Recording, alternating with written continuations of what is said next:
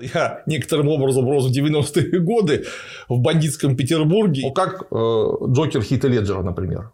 Особняк, дворец Уэйнов, а с другой стороны, тонущий в говне город. В общем, там все как у нас. Причем прочтение, на мой взгляд, даже глубже, чем оно было в Темном рыцаре.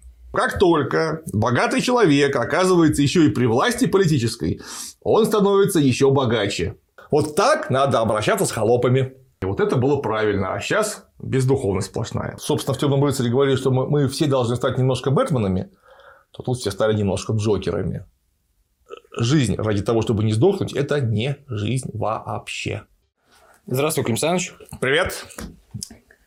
Я камеру там еще по привычке. Всем привет. Ты сходил на фильм Джокер. Да, то до нашего Свет Филлипса с Иоакимом Фениксом в главной роли. Почему Иоакима? Ну, потому что Хоакин – это испанский вариант имени Иоаким или немецкого Иоахим. Фильмом ты остался доволен, правильно понимаю? Прямо скажем, на удивление, да. Потому что я в кино вообще хожу с ужасом. Года с 2015 уж точно совершенно ничего не показывают хорошего. Придешь в кино, бабок заплатишь, потом сидишь и думаешь, а что я тут делаю? Ну и, конечно, наши дорогие друзья меня периодически подпускают на разные такие прекрасные фильмы, как «Викинг», «Евпатий», «Калаврат», «Скиф», «Матильда», не с тем числа. А тут я прям даже с удовольствием посмотрел кино. Хотя кино очень-очень тяжелое. То есть не развлекательно? Нет. Ну, я не знаю, кем нужно быть, чтобы, смотря на такое развлекаться каким-то очень суровым негодяем. Я не настолько суровый негодяй. Меня что поразило в современном кинотеатре, что я вот, наверное, так хорошо год не ходил в кино вот с Матильдой самой. Ну, уж где-то так. И вот прихожу я в кино, купил билет, 27 минут рекламы. Я засекал. Я, конечно, все понимаю. Нужно денежки дополнительные зарабатывать. Но 27 минут рекламы. Ну, я что... за это время успел пойти в теремок, сожрать блин, вернуться обратно. Она еще идет. Ну, это вот как раз, чтобы люди опаздывающие, там, если очередь. Нет, ну это, это какой-то, это просто, конечно, это феерия какая-то, просто безумие. Что раньше, я помню, реклама была, ну, там, 10 минут, может быть. И меня это, конечно, побешивало. Но 10 это не полчаса. Ужас. Когда я был чуть-чуть меньше, килограмм 30 назад, наверное, это было, в кино показывали, а может и 40 килограмм назад, в кино показывали душ спасительные всякие разные киножурналы перед сеансом. Это было правильно. Там всякие фитиль, крокодил, хочу все знать. Или, например, объясняли правила дорожного движения. Вот это было правильно. А сейчас бездуховность сплошная. Вот так вот. Обколются своей рекламой, а потом сами знаете, что делают. Я прям понимаю, что DC сделала своим героем Джокером такую неплохую замануху. Опять же, всем хочется посмотреть, как Хит Леджер дошел до жизни такой. Вот. А, а это не про Хита Леджера вовсе. И даже, я бы сказал, с Нолановской трилогией сюжетно очень слабо связано.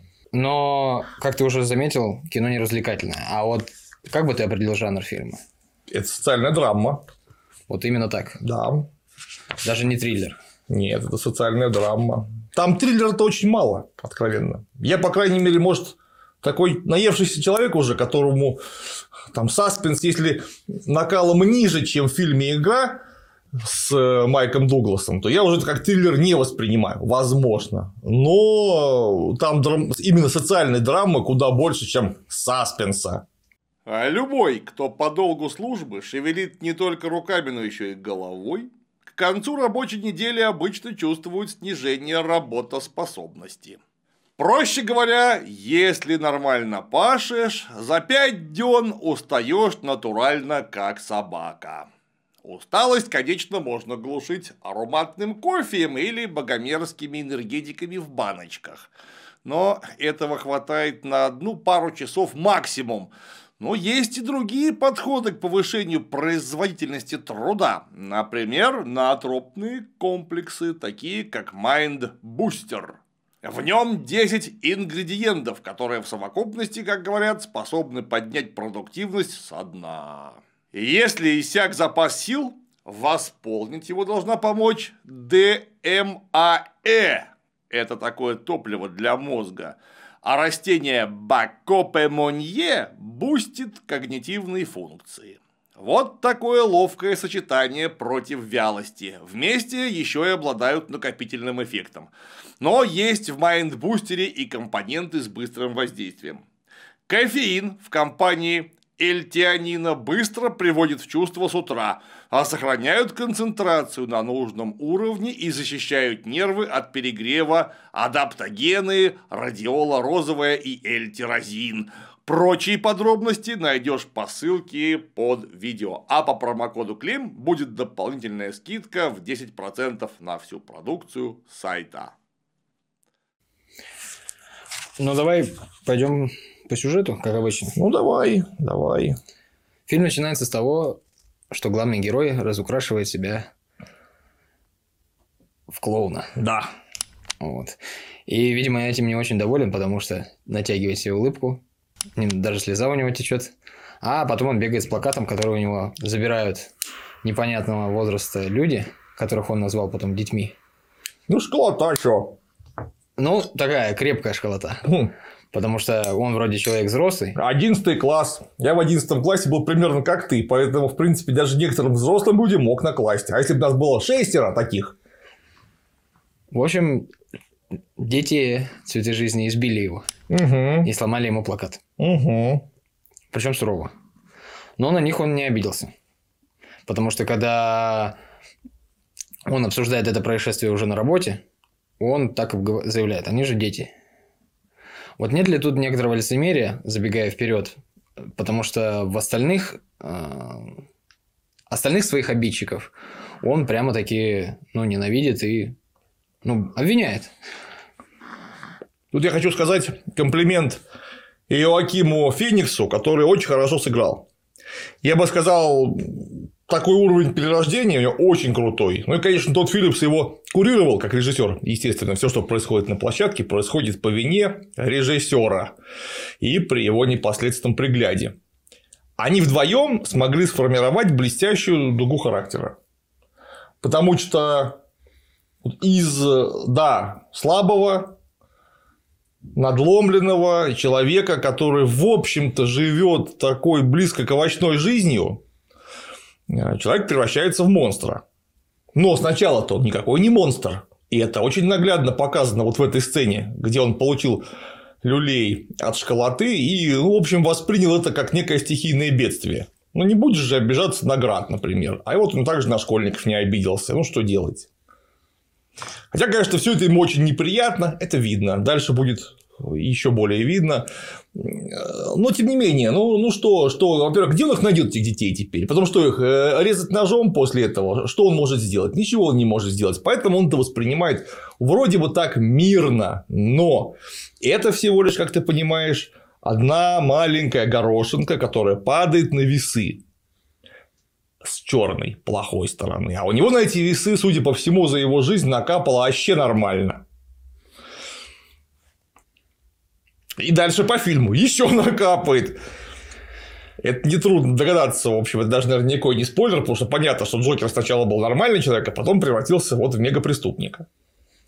Кстати, в мегапреступника-то он и не превратился в этом фильме в итоге. Он превратился просто в психопата, маньяка, да, преступника. Но я вот тут конкретно не увидел связи с э, Нолановской трилогией. То есть, где Джокер – это глобальная опасность которая олицетворяет собой весь преступный мир. Один может заменить буквально всех преступников большого города.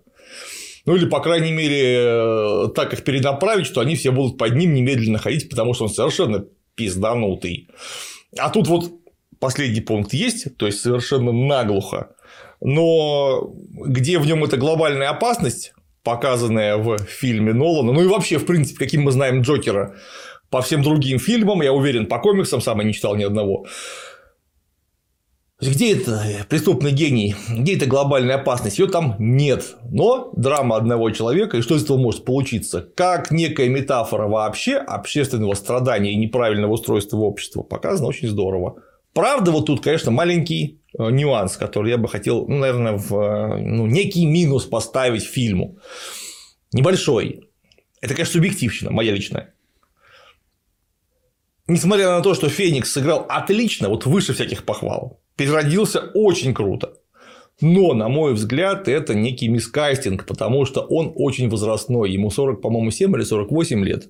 Ну, за 40. Ну, крепко. А тут его еще и похудели килограмм на 15 а то и 20 вообще там до состояния почти скелета, что сразу лет еще 10 как минимум прибавило. То есть человек выглядит ну, на 60.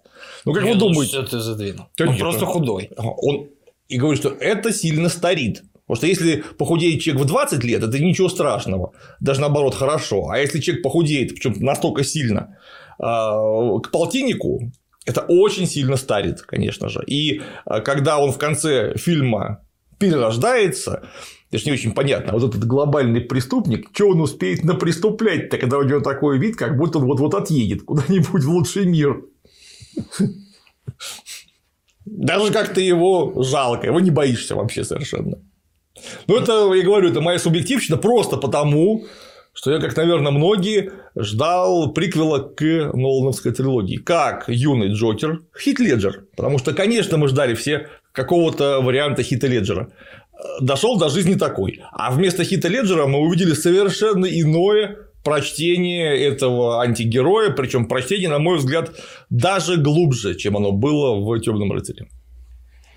А вот раз уж ты так заговорил, наверное, можно сказать, что это кино можно смотреть даже не, зна... м, не будучи знакомым с остальными кинокомиксами, вообще не. Конечно, там можно заменить любое имя на любое имя, убрать имя Джокер вообще, и это просто будет очень хорошая социальная драма, оно не имеет никакого отношения ни к комиксовой фантастике, ни к комиксам, и, собственно, к вселенной Бэтмена тоже очень слабо имеет отношение. А, Пара имен. Ну, и имена есть, места вот есть, да, Готе, Маркхем, все вот эти вот любимые нами топонимы, Уэйны.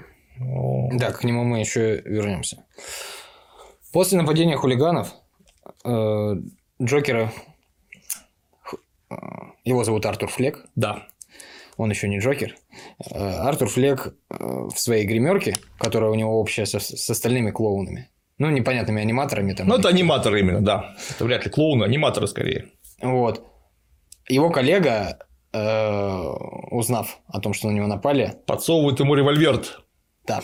Вот не показалась ли тебе эта сцена несколько наивной, потому что как можно принять, будучи взрослым человеком, от другого человека просто пистолет? На, держи. Носи с собой, защищай себя. Он же, хоть и взрослый, но совершенно ребенок. Он же, как, как из всех диалогов, его глюков, мечтаний, мы видим, что он не вполне развившийся. То есть его очень сильно за- затормозило где-то там в районе 16 лет.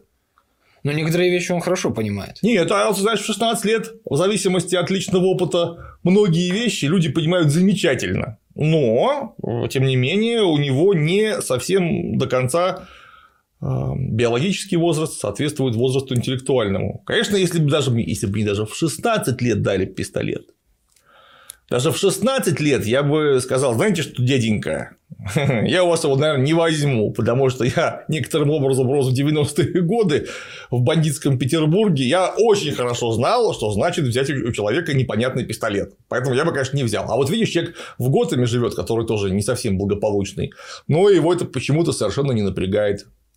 Правда, конечно, это Америка, там у них четвертая поправка, или какая-то она, пятая, по-моему, четвертая.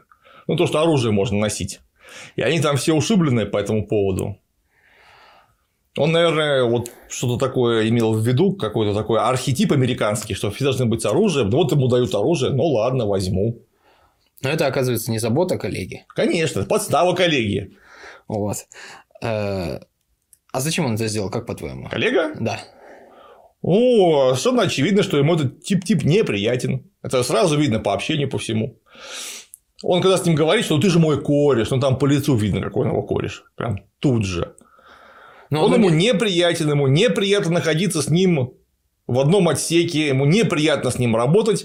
Ему, конечно, прикалываться над ним, возможно, приятно. Но это же имеет некий ограниченный ресурс, он ему надоел. Ему хочется, чтобы этот человек, ну, не вполне нормальный, куда-нибудь, ну, куда-нибудь исчез.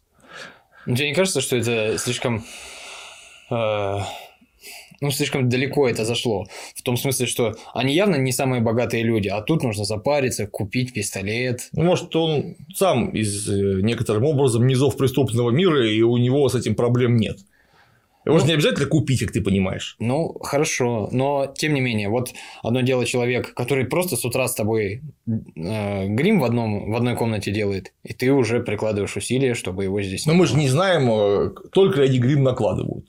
Как они там работают? Может, им вместе работать приходилось. Он не один аниматор, а там их два-три сразу. Это же контора аниматорская. Они такие вот везде сейчас есть. Аниматорская контора, которая людей выставляет на какие-то там показухи, рекламы и прочее, прочее. Они иногда очень тесно друг с другом в коллективе сотрудничают. А тут такое, То есть, как тебе, Артур Флэк. не, тебе не показалось, что это... Мне момент? показалось сле- слегка ну, это, конечно, ну, мелочь, чтобы ее сильно обсуждать, но слегка чрезмерно. Его подставить можно было гораздо проще, учитывая, какой он интеллектуал. Все-таки при помощи пистолета, если бы милиционеры стали серьезно копаться, они бы докопались до того, что это не его револьвер, а кто ему его дал. Потому что лучше же гораздо законопатить двух человек, как минимум, чем одного. Ну, возможно, если бы они, забегая вперед, в конце фильма его бы допросили, там бы в конечном счете и пришли ко второму. Но они бы допросили... Они просто не успели. Ну, повторюсь, скорее всего, его допросили бы раньше, когда у него пистолет выпал во время его анимационного представления, револьвер, прошу прощения. Что-то я, кстати, в кинотеатре, в силу того, что стоп-кадра нет, я не рассмотрел, что у него за револьвер. На Ругер похоже что-то такое. Ну, я не в курсе, конечно. Вот. Ну, этот курносый э, коротыш, похож на Ругер. Да, так вот, когда эта штука у него выпала из штанины в детской больнице, когда он там плясал пляски, Да. То что какой-то реквизит, извините, пожалуйста, когда у тебя там килограмм железа э, падает на пол, причем такого вполне узнаваемого, там бы прямо на месте вызвали ментов. Вот точно, он бы просто из больницы не ушел бы из этой. Ну, там же женщины были. И что? Они, возможно, не понимают, что там. Да, попало. конечно, да. Пистолет выпал, не понимают они. Ничего не, не, ну они понимают. испугались, они увидели, но он, видимо, на- наврал им, раз он смог уйти оттуда. Ну, Ну, в общем, это мелочи. Да. А, И пистолет выстреливает. Револьвер. Чеховский револьвер, так оказалось. Да, вполне чековский. Не Бондарчука. Он выстреливает сразу в доме. Выясняется, что Артур Флек живет с мамой, которая тоже не совсем нормальная. Сначала я подумал, что она инвалидка такая неходячая. А оказалось, нет, она вполне себе ходячая. Просто у нее что-то с головой не то. Но она инфантильна. Да, это у них вот прям семейка огонь. Тут очень хороший момент есть. Вот прямо в начале фильма, чисто визуальным способом решенный. Первое. Это когда они с мамой, ну, первое, не по порядку, а просто потому, что я вспоминаю. Э, Первое, когда они с мамой телевизор смотрят. Это же просто такая вещь, я аж прямо смотрел и плакал от счастья. Люди живут, прямо скажем, очень небогато, а можно сказать даже хуже, нищенские. Причем в жуткой какой-то халабуде, человейникшин кошмарный. Там с этим скрежещущим лифтом, в общем, ну, ад, гетто настоящее. При этом они смотрят телевизор, а телевизором открывает окно в совершенно другой мир. Вот там, как этого ведущего-то звали? Мюррей. Мюррей, да, Роберт Де Ниро. И он там с такой-то звездой будет говорить, «Ма- мама такая говорит, «А, это такая звезда, вообще давайте немедленно смотреть. И они вдвоем садятся и начинают вот этот зомбоящик пырить. То есть, таким образом им зомбоящик заменяет известный кусок реальности. И вот когда он идет к этому зомбоящику, к матери к своей больной, какую-то там вот какие-то грошовую зарплату несет из своего анимационного агентства, обратил внимание, что он каждый раз поднимается по очень высокой лестнице. Лестница очень важное место. Очень важное место, потому что он постоянно, ну, по крайней мере, первую половину фильма, э, в самом разном виде должен идти по этой лестнице. Причем его визуально решили так. Это, конечно, американская такая фишка, что нужно обязательно библейскую отсылку впихнуть, так это кажется умнее. Его, конечно, решили в образе Христа изначально. Когда он с длинными волосами идет по лестнице к свету, это одновременно тебе и крестный путь обозначает. Ну и вообще, в принципе, даже если отвлечься от библейских метафор, это очень хорошо показанное такой э, э, стилизованное восхождение. То есть он каждый раз, чтобы подняться к заботе о матери, к собственному быту, к тому, чтобы, не знаю, что-то хорошее дома сделать. То есть он должен подниматься каждый раз. Это сложно. То есть это вот подъем, Это то, что человек делает каждый день. Встает на работу, идет, принуждает себя к чему-то. Таким образом, через невероятные сложности, но он как минимум сохраняет себя в неизменном человечном виде, а может быть даже поднимается вверх. Это вот просто так решено в виде лестницы, к свету все время идет, там, к фонарям, к чему-то такому.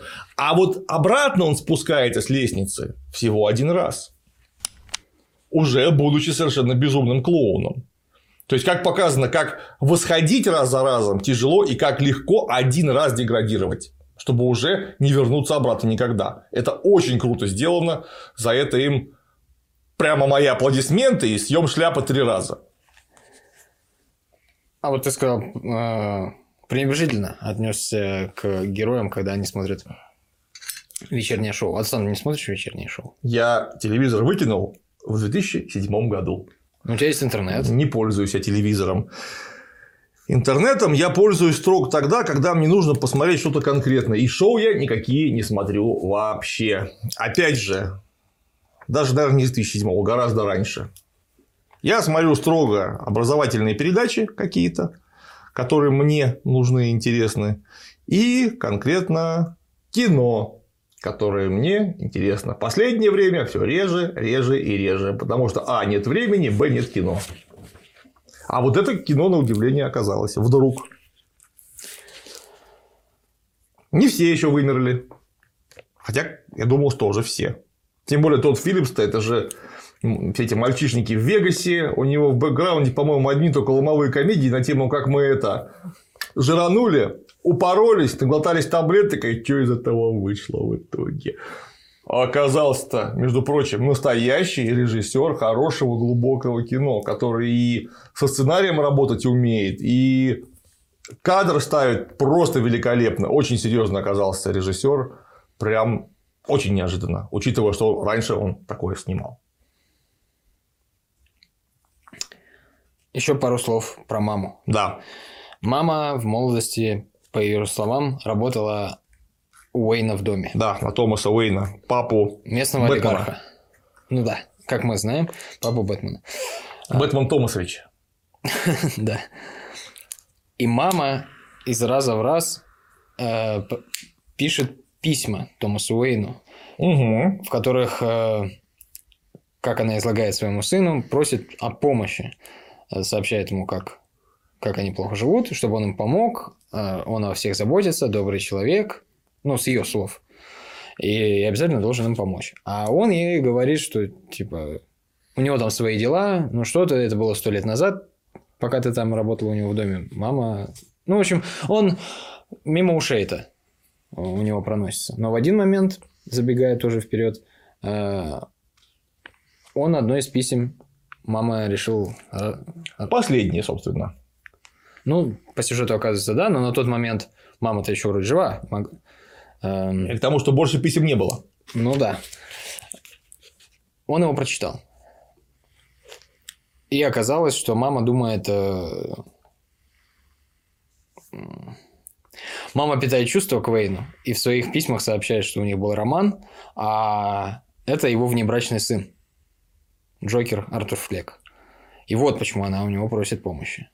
Ну, естественно, это главного героя побуждает э, а главный герой мечтает об отце, да? Да, у него нет отца.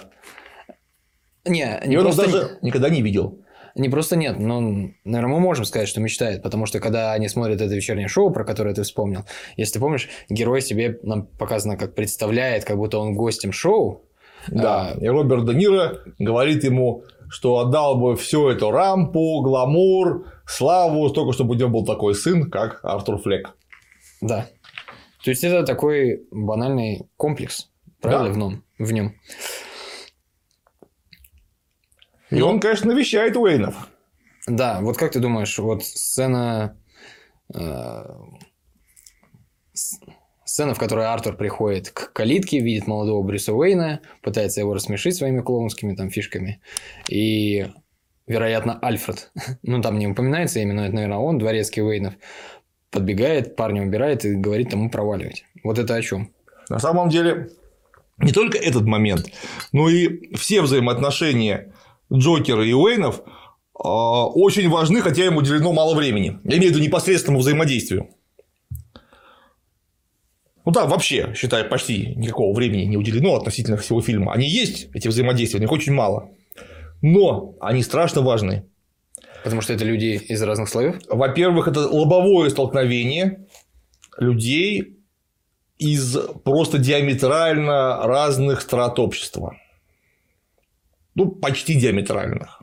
Ну ладно, там, учитывая уровень богатства Уэйна и уровень нищеты будущего Джокера, в общем, он, конечно, не бомж, но все равно это вот две разные вселенные. Натурально они же разговаривают друг, друг с другом, как с инопланетянами. Вообще никакого понимания. Я имею в виду не понимание э, интеллектуального, а понимание э, духовного нет вообще никакого. Потому что, ну, вот что стоит Томасу Уэйну помочь этой самой дуре? Да ничего. Она у него работала сколько лет? Сколько лет она ему пишет? Если... Возможно, до него это просто не доходит. Ну, кто-то занимается его почтой. Хорошо, и... пришел, вот, пожалуйста, пришел э, Джокер, Артур Флэк, и он его узнал. По крайней мере, сообразил, кто это. И ему, более того, доложили, кто приходил. Вот. Ну, опять же, а он, долож... а он помнит эту тетеньку, Пенни Флэк. Он, он ее вспомнил. Вот немедленно дал бы он ему от балды 50 тысяч долларов, сам бы он просто не заметил. Вообще бы не заметил ничего. И никаких дальнейших событий просто бы не произошло. Но ему наплевать. Что он, кстати говоря, прямым текстом и говорит э, в своей предвыборной ну, какой-то там не предвыборной речи, но в ходе своей предвыборной кампании, что вот эти люди, которые застрелил, там э, речь идет об убийстве трех его сотрудников, которые какими-то финансами занимались, но мы об этом дальше скажем подробнее, что эти вот люди, которые неудачники, они завидуют нормальным успешным людям, не хотят работать, или не умеют работать, или не хотят учиться работать, это клоуны. И правильно, что тот человек носил маску клоуна, потому что клоун он и есть. То есть, ему наплевать на этих людей. Вот помнишь, мы когда говорили уж полгода назад про темного рыцаря. Он у нас быстро вышел ролик, да, один из самых быстрых роликов. Так вот, мы там об этом очень подробно говорили, что именно Уэйны и сам конкретно Бэтмен, сраный мажор, вот они порождают Джокера. А вот тут показано в концентрированном виде, как именно они порождают Джокера. Конечно, мы, опять же, если воспримем Джокера как некий, некое отражение социального явления вообще, такие люди есть, что ужасно, их мало, но они есть. Так вот, мы увидим э, именно в этом фильме механику этого процесса. Когда одним не просто наплевать, они, они даже не, не думают о том, что где-то там есть какие-то еще люди. А и э, все мысли у них появляются про этих людей только когда они причиняют какое-то неудобство. Как минимум своим появлением. Ну, что ты появился? Что ты воняешь здесь? И приличному человеку портишь отдых в кинотеатре шикарным совершенно. Вот зачем ты пришел? Исчезни, просто больше не отсвечивай. И мать твою я знать не хочу. Очень может быть, что он ее и потрахивал, кстати. То есть э, ребенок-то это, это не, не, не его. Мы это выяснили, исходя из документов, а, которые он потом нашел в психиатрической лечебнице. Но они, они тоже могут быть подложны, вот, кстати. Да. Точки в этом вопросе фильм не, Нет, я, я в данном случае не говорю, что это что-то важное. Я говорю о том, что это его сын, не его сын. У него, он вспомнил эту тетеньку, он знает, что им плохо. Он не, хочет, он не просто не хочет им помочь, он его не видит, вот что самое главное. Пока он не снял с себя ливрею э, привратника, не встал просто перед ним, он его вообще не видел. Его никто не видит. Он заходит в кинотеатр, где сидят приличные господа, там все одетые по 10 тысяч долларов. Трусы, наверное, одни только. И он доходит прямо до центра этой лестницы, это вот амфитеатра, смотрит на Чарли Чаплина, который там скачет на льду. Не помню, как фильм называется, но неважно его вообще никто не видит. Я говорю, пока он вот просто вот не подошел, не замаячил, это сделана очень хорошая сцена. Прямо скажем, тут товарищу Филлипсу надо бы поставить хорошую пятерку с плюсом. Так он это решил очень хорошо, что в туалете, где никого нет, Его Томас Уэйн просто не видит, потому что он находится в другой вселенной. И вот только когда он своим появлением начинает мешать, он, во-первых, его приопускает немедленно, даже не думает помогать, в конце концов дает по морде и уходит. Вот это я понимаю. Вот так надо обращаться с холопами. Всем на заметку состоятельным пацанам. Так нужно обращаться с холопами. Ну, Виктор Александрович, если представить обратно, вот как ты говоришь, он бы мог помочь, да? Там, дать денег, неважно какую сумму, но для него незаметную, а для них существенную. Титаническую, я бы сказал. Но ведь всем не поможешь. Помог одному, сразу придут, а почему ты ей помог, а я вот тоже у тебя работал. Ну... Нет, я, я же говорю, что это не конкретные персонажи. Это же просто отражение отношений в обществе. Я не говорю, что он должен был именно ему помочь. Он может помочь всем своим сотрудникам, учитывая его богатство. Легко совершенно. Вообще не напрягаясь. Это ему ничего не стоит практически. Он сам хуже жить от этого не станет. Потому что он богат настолько, что он э, эти деньги давно уже не видит они для него не существуют как таковые, эти деньги. Там после миллиарда долларов это потратить уже невозможно за всю жизнь. Просто никак. Ну, ну если, конечно, ты не будешь покупать себе футбольный клуб, я об этом. Я к тому, что сам ты жить хуже не станешь. Но, как мы помним, фильм начинается с того, что мусорные забастовки. Да, То вот есть город тонет в говне. 10 тысяч тонн мусора каждый день высирается на улице. Их никто не вывозит, потому что сотрудникам ЖКХ никто не платит. И вот он пытается решить эту проблему, и баллотируясь в мэры, избираясь, что Скажи, говоришь... пожалуйста, у нас э, вот весь наш опыт, демократический опыт, говорит ли нам, что после избрания нового хорошего мэра что-то серьезно меняется к лучшему? Ну, Мне ты... это говорит ровно об одном, весь мой опыт, что как только богатый человек оказывается еще и при власти политической, он становится еще богаче. Это однозначно. Больше не меняется. Ни хрена. А вот ты сам сказал, нет ли тут противоречия? Ты сам говоришь, что если человек сверхбогатый, все деньги он не потратит, он их вообще не видит, он про них, он их не ощущает, да? Правильно? Да. Ну и когда он придет во власть, э, Зачем ему еще копить А деньги богатство? это не деньги. Зачем он купит богатство? Он купит богатство для того, чтобы сожрать 8 обедов в день. Это, как ты понимаешь, трудно очень. И если так делать каждый день, ты очень быстро заболеешь. Серьезно. Это власть. Деньги, как ты понимаешь, это всего лишь э, любые деньги. От одной копейки там, до 100 миллиардов долларов. Это всего лишь товар с универсальной ликвидностью. И вот когда этот товар перешагивает некое пороговое значение, он перестает выполнять свою основную функцию, ну, по крайней мере, а, общественно принятую функцию.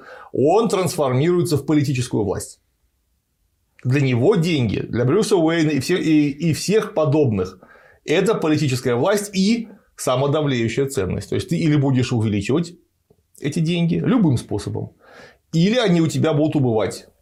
Невозможно остановиться в накоплении денег, когда их там уже э, за какие-то миллиарды, миллионы э, зашло.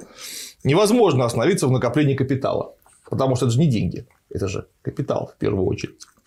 И поэтому идет он на выборы, только с одной целью, естественно, чтобы стать еще богаче, влиятельнее, получить некие преференции новые по бизнесу, еще крепче подмять под себя город. Ну и в конце концов, сколько можно? Ну так половина города владеет, а может быть и не половиной, может быть двумя третями. Так пора уже мэром становиться. Чё кривля... Чем мы кривляемся? И он, конечно, стал бы им, я не сомневаюсь.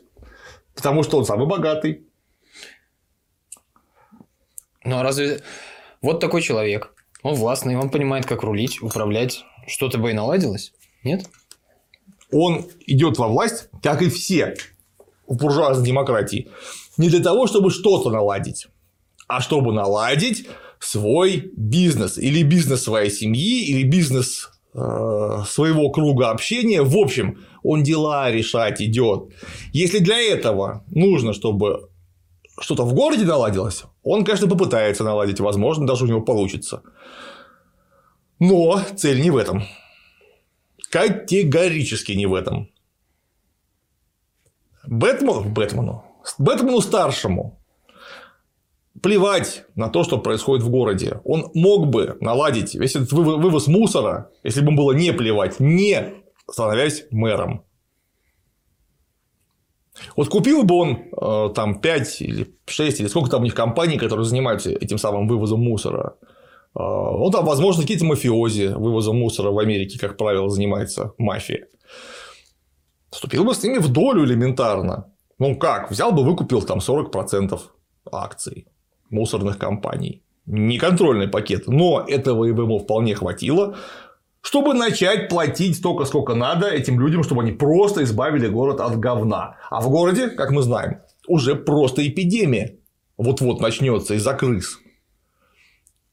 То есть, вот с одной стороны, сияющий особняк, дворец Уэйнов, а с другой стороны тонущий в говне город, где копошится какое-то там человечество. И среди них Артур Флэк, один из них. И, повторюсь, это не конкретный персонаж. Это просто пример, концентрированный пример, который сделан и взят для того, чтобы нам просто было понятнее, чтобы мы далеко не ходили. Кстати, еще одна очень хорошая визуальная метафора есть во всем кино. Не знаю, обратил ли ты внимание,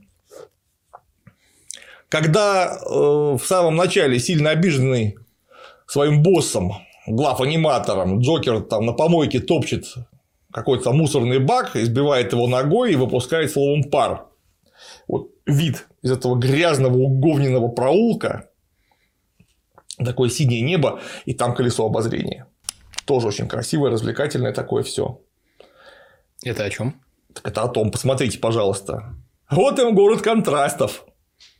Вот у вас есть дно, настоящее дно, потому что оно внизу. Там грязно, темно, и там люди просто страдают от безысходности. Они ничего не могут сделать. Что все, что может сделать Артур Флэг, это пинать ногой мусорный бак. Как ты понимаешь, это очень полезно. И тут же есть наверху это вот такое красивое колесо обозрения на фоне синего неба, с которого далеко видно, а, которое над всей этой мерзостью. Там, конечно, небоскреб нужно было впендюкать, но я так понимаю, что он просто по кадру не влезал. И надо было заехать в Питер и снять Газпром член. Он как раз бы из-за своей стройности бы влез как раз вот в проулочек. Это очень, очень было бы, я считаю, концептуально. И, кстати, еще один момент есть. Второй момент. Там он тоже где-то в первый, там, третий фильма, когда Джокер идет выступать наконец уже стендап-комиком. Первый да, раз. мы не сказали, он мечтает стать Да, комиком. комиком. Он переходит через улицу и идет в клуб. И на, на улице указатель висит one way и стрелочка. Понятно, что имеется в виду одностороннее движение. Но, исходя из того, что мы уже увидели за первую треть фильма, это еще и дословно переводится. Конечно, это любо- любому американцу, я думаю, понятно, что путь у тебя только один. В один конец. В один конец, конечно. В одну сторону и в один конец. Никаких у тебя вариантов нет. Вот ты сейчас поворачиваешь в клуб, но у тебя ничего не получится. А вот насчет его выступления стендап, когда тут, наверное, сразу стоит упомянуть его недуг, который, которым он страдает. Он же психически болен. Да, у него какое-то функциональное расстройство. То ли из-за травмы, то ли из-за каких-то перенесенных испытаний в детстве, а может быть, все вместе. Когда он находится в состоянии стресса, он не контролирует свой смех. Да. И Он вот- начинает ржать дико. Да, и выглядит это и неловко, и неудобно. В общем, оно очень сильно мешает ему по жизни. Да. И когда он выходит э, на сцену в этом клубе, э, естественно, он тоже начинает волноваться. И еще до того, как он успевает произнес- произнести шутку, у него начинается вот эта истерика, которая, естественно, не разделяется окружающими, потому что шутки-то еще произнесено не было. Вот. Он еще так э, смеется классно. Вообще. Там с, с похрюкиваниями, подвизгиваниями. Но он пытается как-то на это повлиять, а видно, что Я не может. понимаю. Не, сделано здорово. Я знаю одного человека, который смеется еще более выразительно. Это мой а, однополчанин и друг Жора Рашпиль. Жора, привет.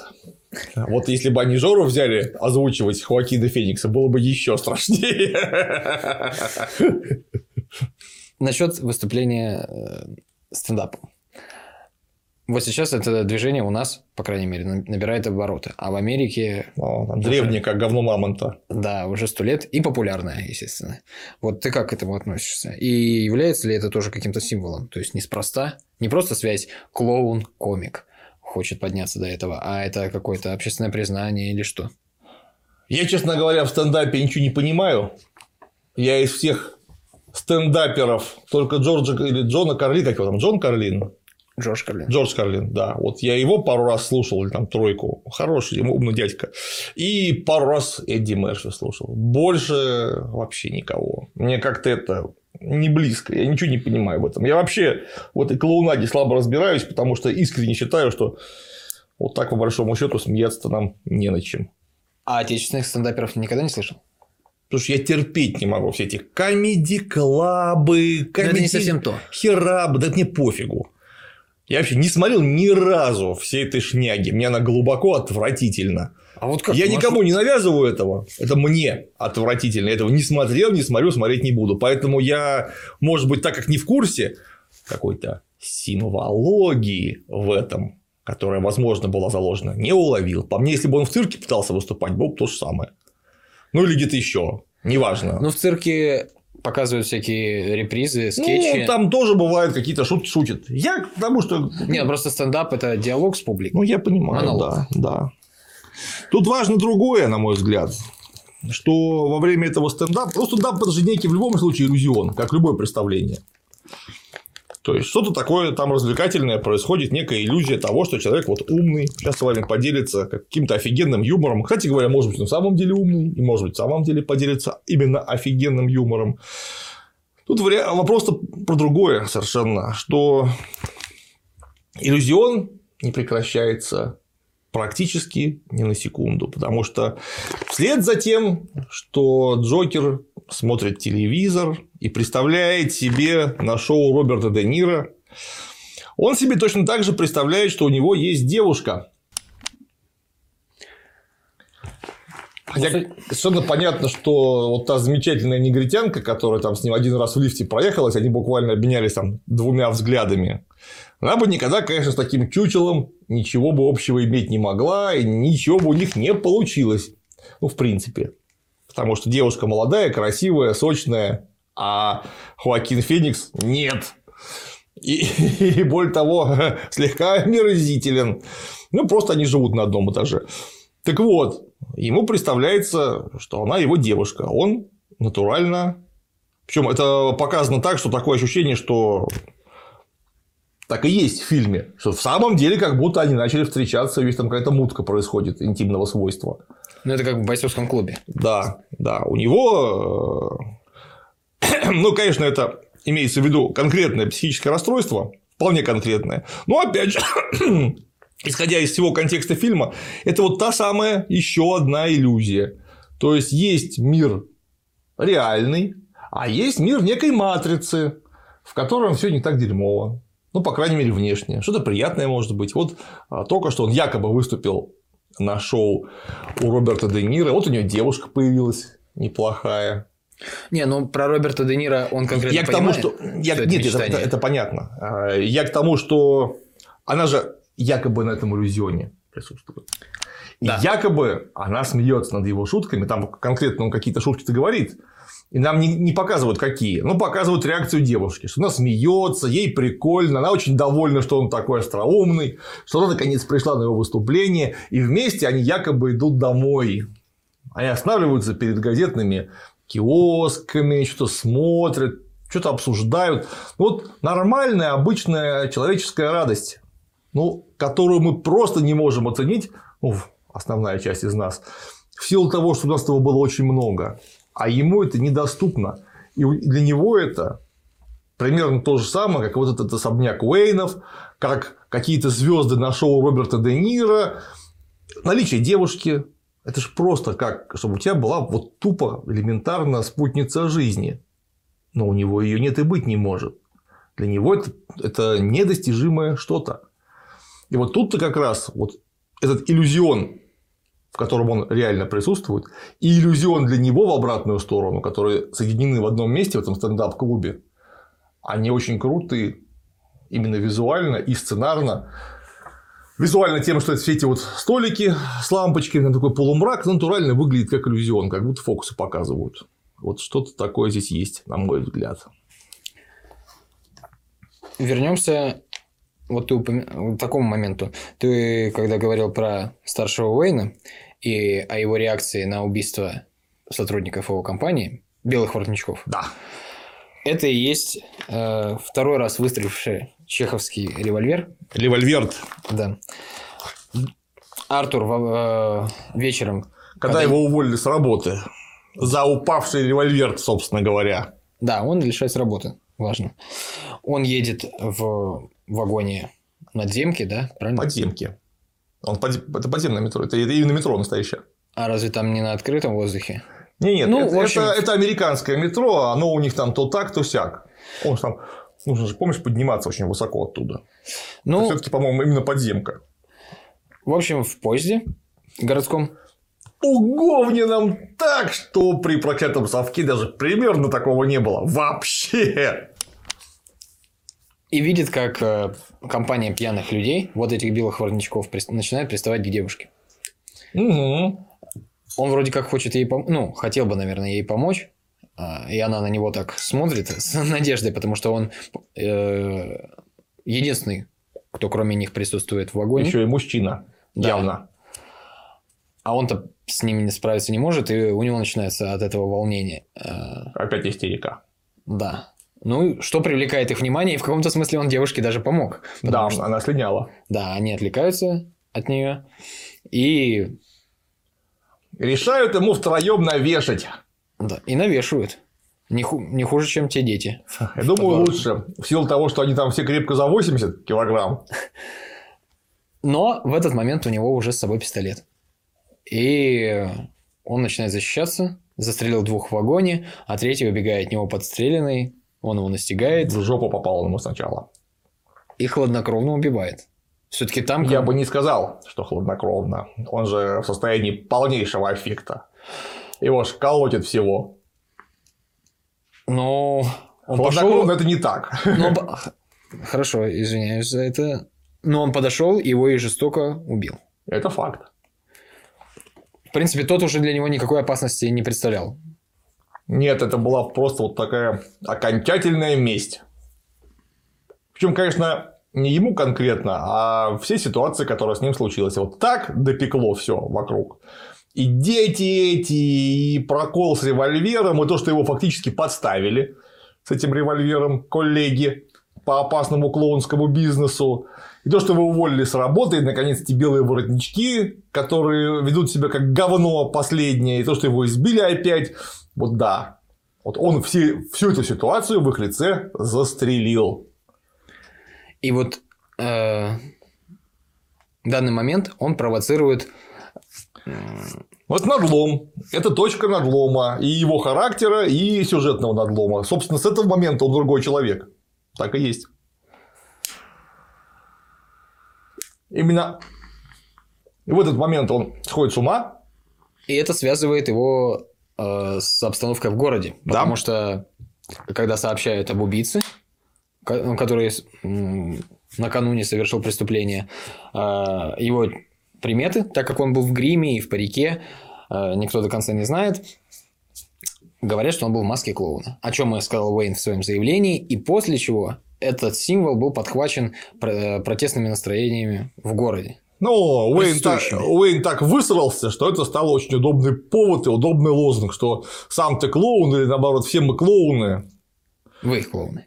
Там есть, что мы все клоуны, еще есть там так, так, такие плакатики. Не, плакаты, да, я про то, что Уэйн сказал. А, правильно. Уэйн, да, именно так. Это как у нас тут недавно наши чиновники один за другим сообщали, что государство не просило ваших родителей вас рожать, прожить можно на макарошке, не всегда дешево стоит. Ну, короче, не из числа таким чудесным камин какой сделал киношный Уэйн.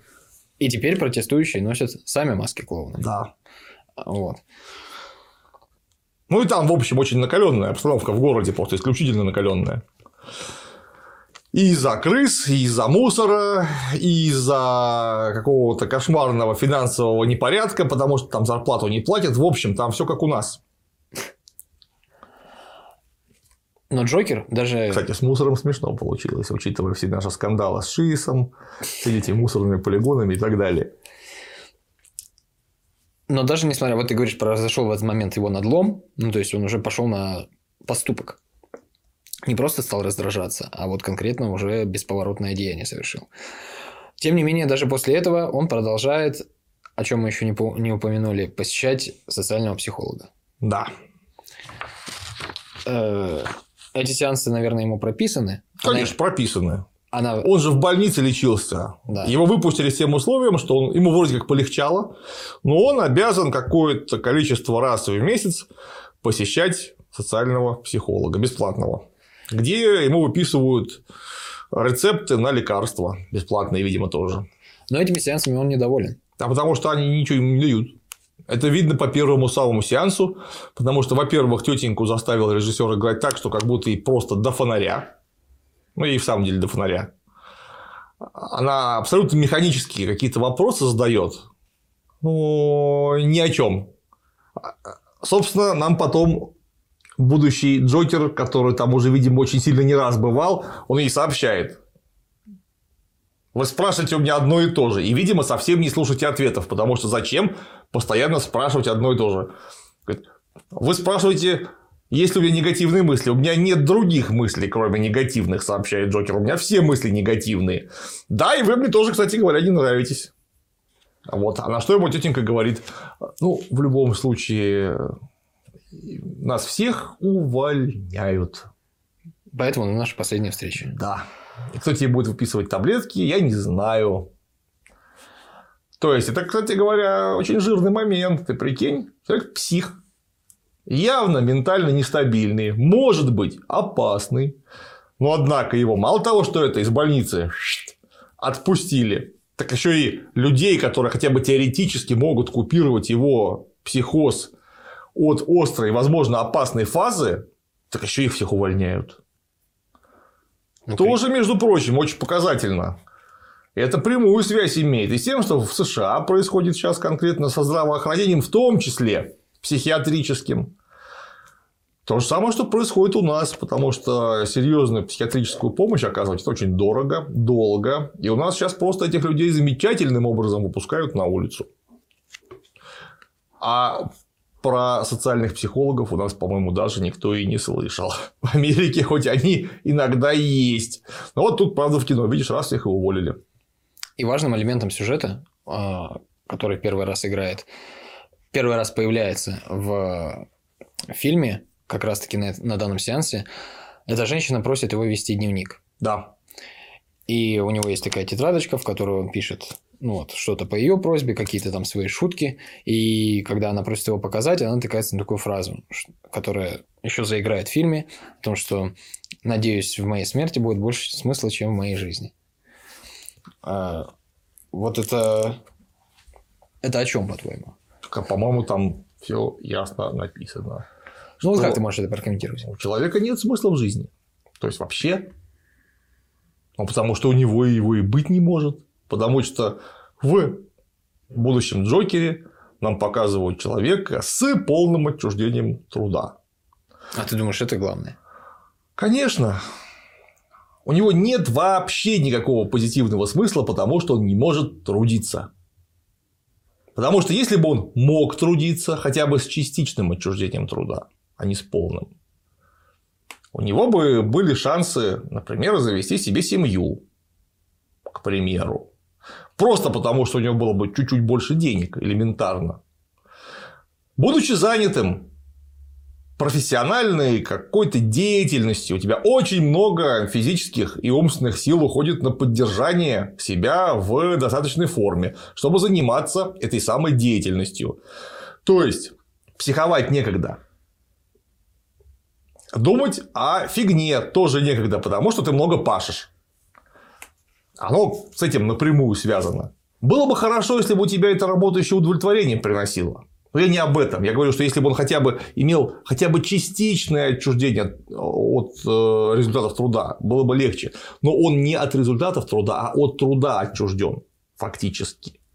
Потому что то, чем он трудится, то есть аниматором, это оплачивается так, что тут вообще ни о чем говорить не приходится. Вообще. И это, конечно, в этой фразе отражено полностью, что человеку жить тупо незачем. То есть, потом он будет это говорить, что почему вы все так расстроились из-за того, что я убил э, трех этих банкиров, клерков, э, или как там они там. А, ну, с Уолл-стрит какие-то финансовые, эти самые брокеры, Ну, экономисты. менеджеры, да, неважно. Чего вы так все разнервничались? Говорит, если бы убили меня, вы бы просто перешагнули и пошли дальше. Ну, просто потому, что его, его жизнь абсолютно бессмысленна. И во внешнем выражении, и в общественном, и в личном тоже. Он не приносит обществу никакой пользы. Он себе никакой пользы не приносит. И, повторюсь, не потому, что он плохой человек. Это потому, что общество устроено так, что ему просто вообще некуда податься. А почему ему некуда податься? А нам это наглядно показывают, потому что кто-то проживает в пятиэтажном особняке и ходит в шикарный кинотеатр, который даже словами не описать, с другими такими же, как он сам. То есть, вот этот кинотеатр, он может существовать только потому, что прямо там же рядом существуют люди, которые, ну ладно, которым нечего есть, я сейчас не об этом, которым нет ради чего жить. А это, между прочим, самое страшное, что может случиться с человеком. Даже смерть не так ужасно, потому что смерть ставит окончательную жирную точку. А когда жить нет ради чего, то жизнь превращается в ежедневное выживание ради того, чтобы не сдохнуть. Но все равно рано или поздно, в конце концов, будет то самое смерть. То есть ты живешь ради того, чтобы не сдохнуть, ради того, чтобы в конце концов сдохнуть. Вот от такого логического выверта только очень крепкий человек может сохранить стопроцентное психическое здоровье. А отсюда происходит три варианта развития событий. Ровно три их. Ну, они с комбинациями бывают, но основных направлений три. Первое. Человек окончательно ломается и превращается в овощ. Ну, вот где-то на границе чего находился киношный Джокер. Второе. Человек ломается и сходит с ума. Причем не обязательно именно вот в таком клиническом смысле. Он может начать абсолютно непредсказуемую деятельность. Например, пойти в бандиты, причем совершенно отмороженные. Вот как э, Джокер Хита Леджера, например. Вот помнишь, какой был клевый? Вот.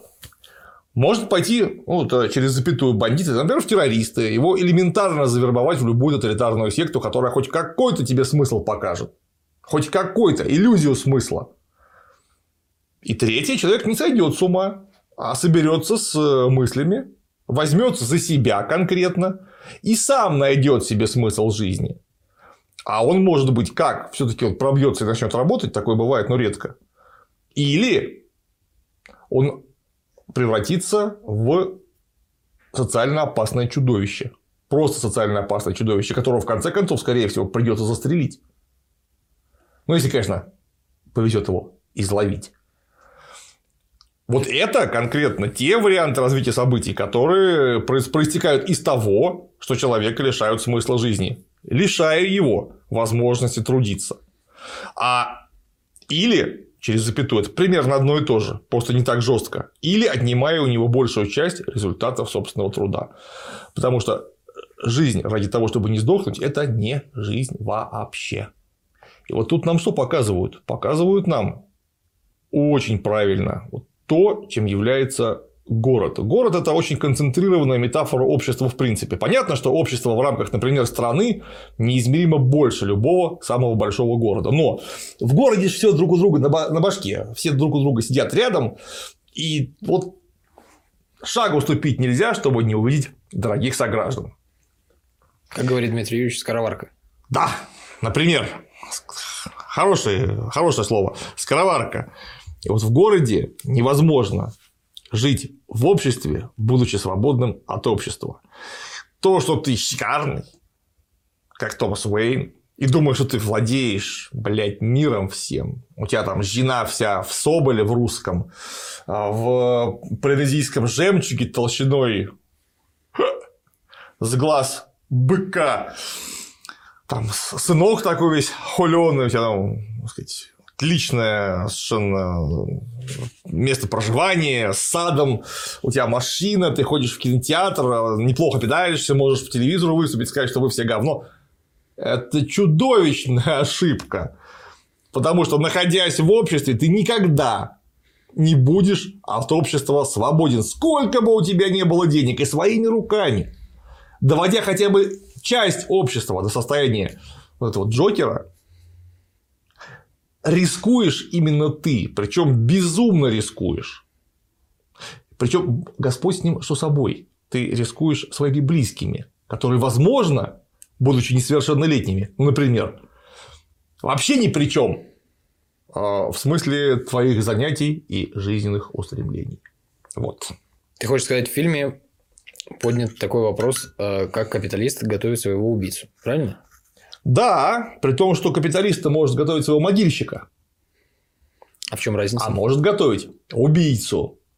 Потому что могильщик, он не у капиталиста, он у капитала.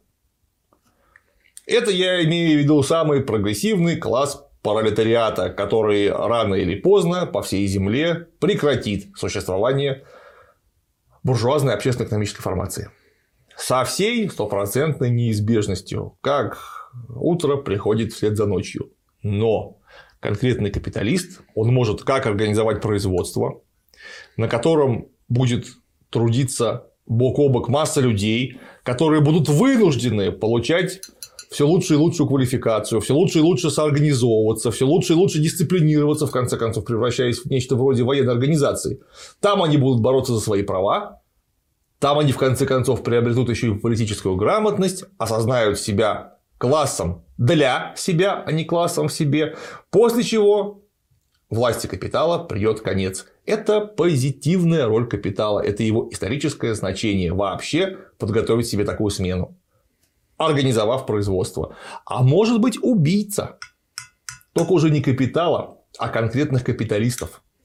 Потому что, как мы знаем, люди необразованные, люди серые, вот как, например, вот наш дорогой Джокер, люди, не способные к глубокой рефлексии, они в своей беде видят конкретную причину. Она всегда имеет э, имя, фамилию, отчество.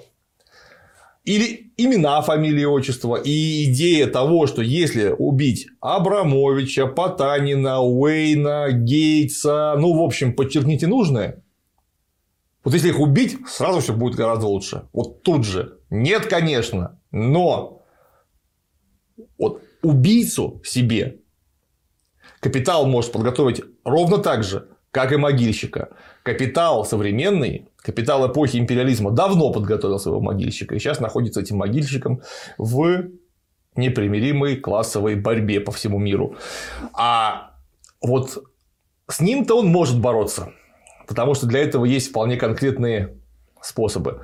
А вот бороться с стихийным бунтом с убийством и насилием никакой капитал не сможет. Потому что как ты не огораживайся Национальной гвардии, полиции, ФБР, ФСБ, Росгвардии.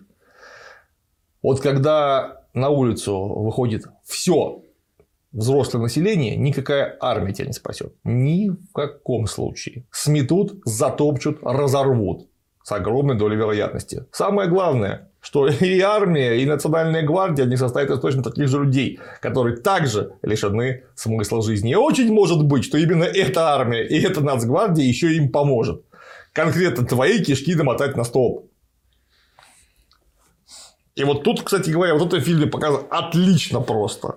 Вот то, что в Нолановской этой Бэтменяне, оно, конечно, показано и, в общем, подразумевается. Вот мы с тобой, как видно, кинокритики и социальные философы смогли этот смысл вскрыть, то тот Филлипс там прямым текстом прям рубит.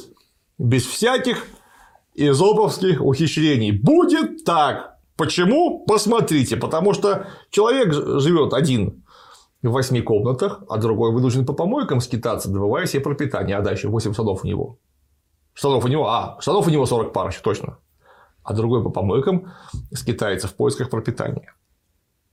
Это оно. А вот зачем, э, по-твоему, в фильме также присутствует гнев Джокера распространяется не только на вот тех же белых воротничков, которые его обидели, и которые, очевидно, их связь с Уэйном, то есть они такие маленькие Уэйны, да? Да. Но также его жертвами стали, во-первых, его мать, Да. а во-вторых, э, Роберт Де Ниро. да, Мюррей, ведущий вечернего шоу. Вот давай вот про этот... А за обман. Я устал уже говорить, что э, люди, я имею в виду не конкретный человек, а вот люди, они прощают очень многое.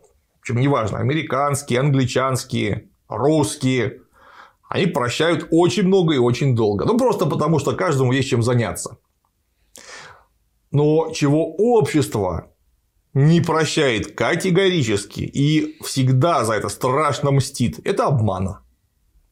Как только до общества доходит, что его обманывают или хотя бы не говорят всей правды, это воспринимается не просто негативно. Это все равно, что взять и вот в бочку с артиллерийским порохом бросить зажигалку. Ну, знаешь, как артиллерийский порох выглядит? Нет? Это такие прессованные длинные колбаски э, с дырочкой посередине, как макароны, такие тоненькие. Ну, дырочка для того, чтобы там кислород проходил, и они быстрее детонировали в случае чего. Так вот, они довольно плотные. Их просто так поджечь, вот знаешь, вот так, что они там тут же полыхнут. Нельзя. Но вот кидаешь зажигалку и думаешь, еба- ебанет или не ебанет. Что так не делай. А, Это плохо кончится, скорее всего. Но оно может не взорваться. Но риск, как ты понимаешь, ну, такое, что нормальный человек такого делать, конечно, специально не будет. Это вот то же самое, что врать обществу. И мать ему врет, как ты понимаешь. Или, по крайней мере, он крепко уверен в том, что мать его всю жизнь обманывала. Просто всю жизнь.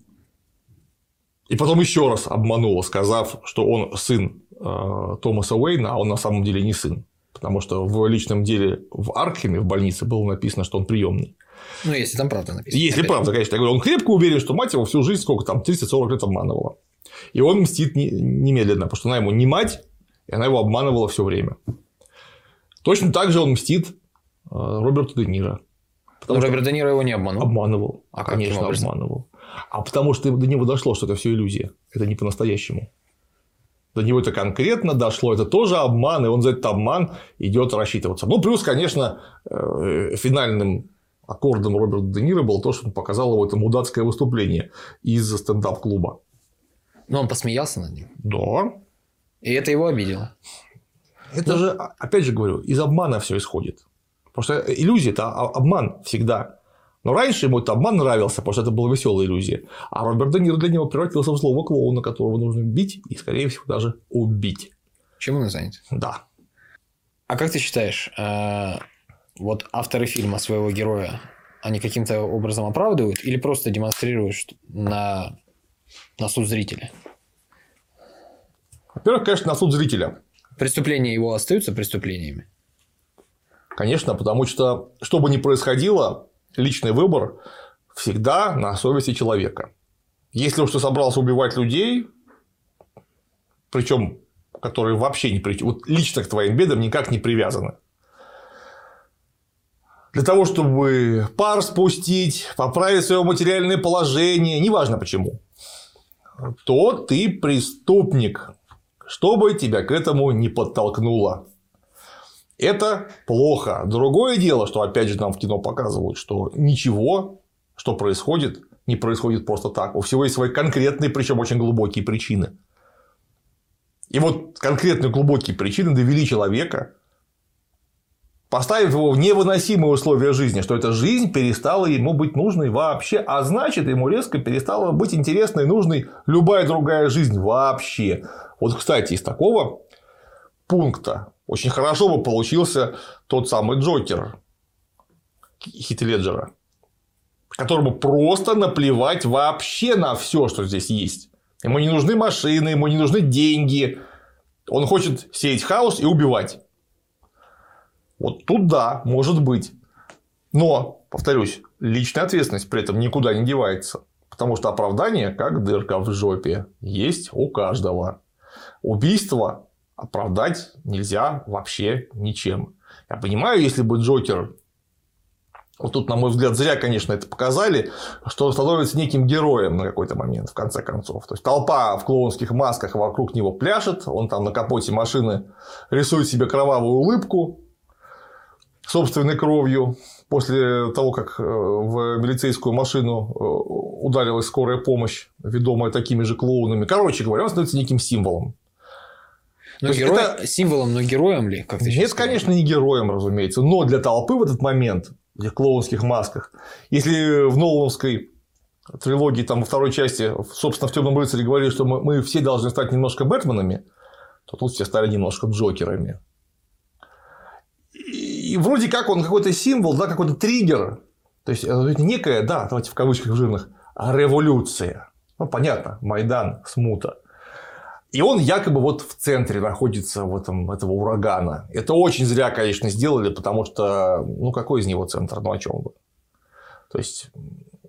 А может, как раз таки показано, что э, вот если нормального лидера у протестов нет... нет... Я к чему? Я к тому, что говорю, что он бы, если бы собрались бы делать из него лидера чего-то, вот он должен был не просто убивать, или, возможно, первые какие-то у него были убийства зря, а потом он бы пошел по некому плану, чтобы поменять что-то. Может быть, это было бы неправильно, может быть, это было правильно только в его больном мозгу, но это были бы оправданные убийства. Понятно, ради чего. Да, это извращенная, хреновая, плохая цель, но понятно, ради чего он идет на все это, чтобы достигнуть чего-то, к чему он стремится. А он хочет просто мести. Причем социальной мести, обезличенной мести непонятно кому. Вот тут, конечно, можно было бы его, ну, оправдать, конечно, плохое слово. Нет, не оправдать. Оправдать смыслово. Вот да, можно было. А вот тут вроде как показали какой-то бунт, он в центре этого бунта, но это ни к чему не приводит, приводит его в конце концов в дурдом в самом конце. И, конечно, никакого оправдания тут быть не может, и в фильме его, собственно, и нету. Он преступник. А вот, кстати, как думаешь, вот э, фильм не закончился как раз-таки на его танце вокруг, э, в центре этой толпы, а следующим кадром вот нам показывают, как ты уже упомянул, его сидящим в дурдоме. Э, не хотят ли авторы фильма тем самым сказать, что ну, протест будет подавлен такой? Такой протест, неважно, будет подавлен или нет, что протест такого рода не ведет ни к чему вообще. В самом лучшем случае этот протест нафиг сметет всю верхушку, то есть вообще всю. И изнутри себя спродуцирует новую, точно такую же верхушку. Не изменится ничего. Вся история нам об этом говорит, что просто мятеж меняет верхушку. Возможно, иногда кардинально меняет верхушку, но верхушка остается все точно такого же типа. Поэтому, конечно, ничего не может измениться в данном случае. Джокер в психушке, видимо, так как есть психушка, она функционирует, и общество продолжает функционировать, и, видимо, это общество функционирует так же, как раньше. А ему остается том только что-то там это плясать и бегать туда-сюда вот так по коридору имея в виду, что выхода-то у него никакого нет. Хотя у него и жизнь была как в психушке, и тоже не было вообще никакого выхода, кроме деградации или ежедневного страдания, без всякого смысла. Вот восходя по этой лестнице, как Сизиф, он же к чему шел? Ну да, он поддерживал а, некие приличия. Работал над собой тем, что как минимум содержал свою сумасшедшую мамашу. Вот но потом он скатился вниз, то есть выбор или бессмысленное существование, или разрушение и деградация. Вот он, когда в конце по этому тупику туда-сюда бегает в дурдоме, это вот то же самое, что он делал в жизни. Один в один. Потому что он жил сразу в дурдоме. Вот в чем дело. А, собственно, откуда и Джокер?